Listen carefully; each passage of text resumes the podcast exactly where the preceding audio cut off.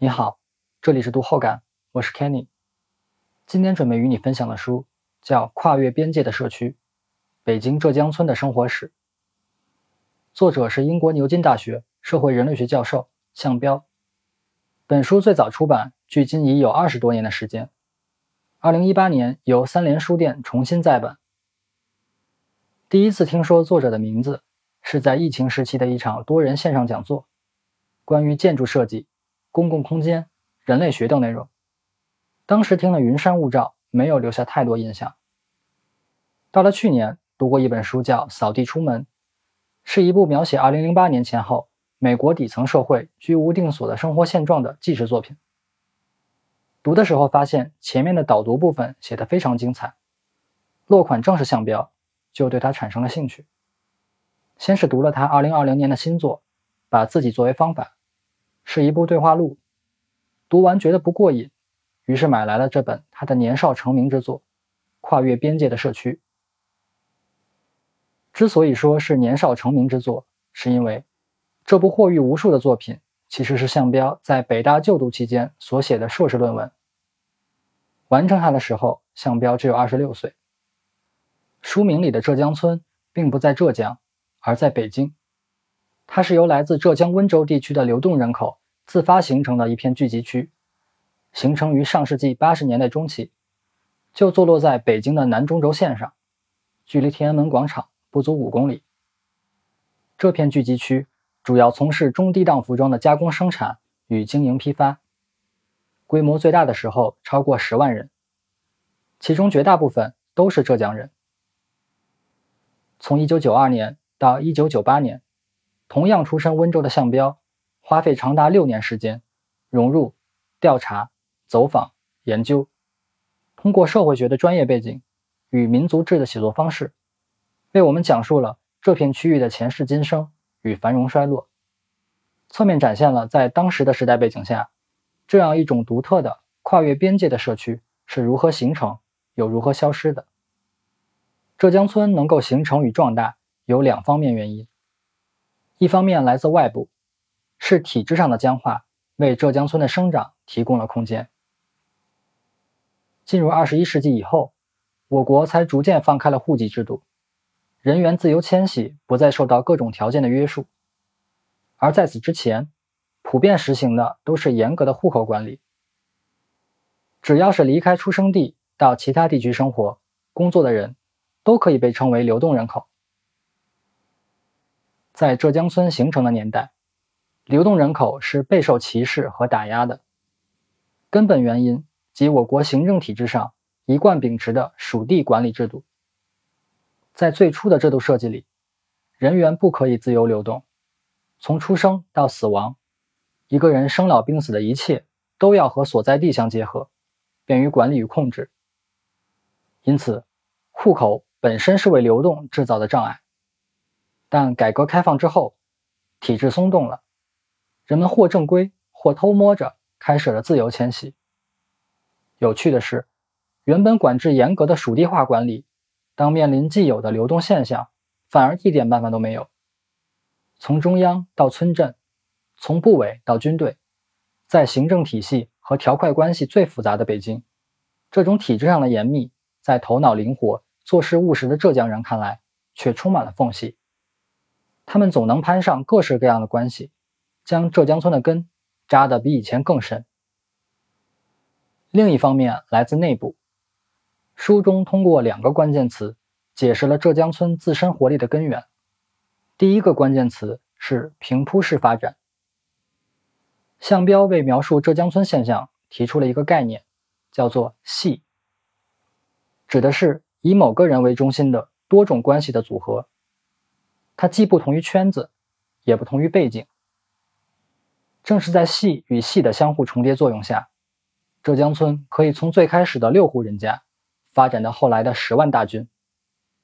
在这个过程中，以家族亲缘为基础的个体户很容易进入，极低的门槛与亲友圈自带的信任度，使整个生态向着更远、更广的方向发展，从而没有出现急剧的纵向分化。这样平铺式的外扩，对浙江村，甚至对整个中国都具有非凡的意义。我国几十年的发展变革历程里，曾出现数次重大的经济震荡，之所以没有转化成更为严重的社会危机，就是因为这种发展为基层提供了相应的物质基础。第二个关键词是“大主内，小主外”。同样作为移民群体，遍布海外地区的唐人街是典型的小主内，大主外，意思是所有的饭馆、便利店、洗衣店等小型个体维系的是社区内部的生活日常，而一切对外的政治、商业行为都是通过官方团体与精英来开展的。但浙江村完全相反，每一个小户都能直接与外部市场建立关系。而具有社会威望的大户，除了调解社会人际关系之外，反而只倾向于做两件事：盖批发市场和盖大院儿。批发市场是为了社区内的经营，大院儿是为了社区内的居住和安保，二者都是对内的。如向彪所言，海外唐人街与浙江村的其中一个差别在于，前者的经营地位更多是外部环境给予的一道光环。而后者的社会威望建立在对内部公共品的提供和维护上。在书中，向彪详细描写了社区内大人物在建设大院过程中对治安、街道，甚至如何开设公交专线的设计考量。正是这种来自底层又扎根底层的义务与责任感，支撑了浙江村对外发展的内部基础。这样一个独特的社区组织不断的成长壮大，直到1995年。这一年，由国务院下令，由北京各部门配合完成了对浙江村有史以来最大规模的一次清理行动。之后，浙江村就消失了。在此之前，其实有过很多次以人口普查、安全防火等各种理由开展的整顿活动，但由于之前提及的外部和内部原因，都草草收场。而最终由国家出面决心清除的根本原因有两条。一是浙江村属于非正规经济，在经济刚刚放开、缺少秩序的八十年代过去之后，一切都要向着有序转变。这种非正规与正规的界定是从上至下的，是要纳入体制之内的。那么第二条就随之而来，浙江村的形成完全在设计之外。不说环境的脏乱差，单是这么大体量的人群，聚集在首都中心如此近的位置。内部还有完整的自我管理能力，这是当时的体制所不允许的。我本人在北京出生，虽然从小到大搬过几次家，但基本都没离开过南城，距离浙江村的位置都不算远。所以在我的记忆里，我妈就经常会去那边的服装市场逛街买东西。但是，浙江村不是早在1995年就消失了吗？严格来讲。作为商业实体的浙江村是一直存在的。书里说的消失，指的是作为一个具备内部自我管理能力的社会空间的浙江村消失了。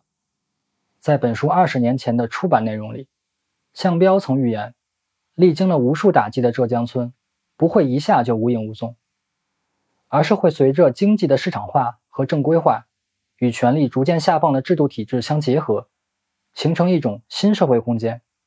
一种具备自下而上自治能力的社会市民样本，但结果是他错了。在二十年后的新版序言中，向彪这样写道：“如今的浙江村显然更加正规化，交通、治安、卫生都明显改善，城市与社区的整合变得更加完整。但与此同时，浙江村的社会自主性。”那种自下而上的自我组织和创新的能力消失了。面对权力更加集中的当地政府，这种倒逼政策改革的能力消失了。当我们把视角拉高，不难发现，被清理的北京浙江村以及它背后的群体，只是一个看不见的全国性的流动精英网络之中的冰山一角。这些群体跨越了地域、亲缘、行政区划和时空的边界。自发打造了一个充满民间活力与韧性的非正规社区，但随着资本力量的统御，外部经济依旧在增长，内部社会体系却被打散。传统平铺式发展的浙江村也开始纵向分化。正如作者所言，如何赚钱，如何做人，如何获得荣誉，这三件事已经相互分离。大人物无需再对下负责，贪污腐败自然开始蔓延滋长。小商户虽然从简陋的家庭作坊搬进了豪华的商业大楼，但这座被正规化了的大楼入口却已被一把叫做“剥削正当化”的门锁紧紧锁住。浙江村曾经长期存在。又被迫消失，今后是否还会再次出现，目前不得而知。在阅读本书的过程中，我也时常想到向彪在另一本书里提到过的一句话：“与知识分子拉开距离。”他的意思是，如今许多受到良好教育的知识精英阶层，最大的问题是不接地气。他们不了解基层的生活状态，也不知道普通人真正在想什么，需要什么。知识分子作为一个群体，该如何影响大众，而不是大谈痛苦与拯救？社会学作为一个学科，该如何指导实践，而不是用来发表空泛的道德说教？向彪通过这部近五百页的著作给出了回答。以上就是本期的全部内容，这里是读后感，我是 Kenny，再见。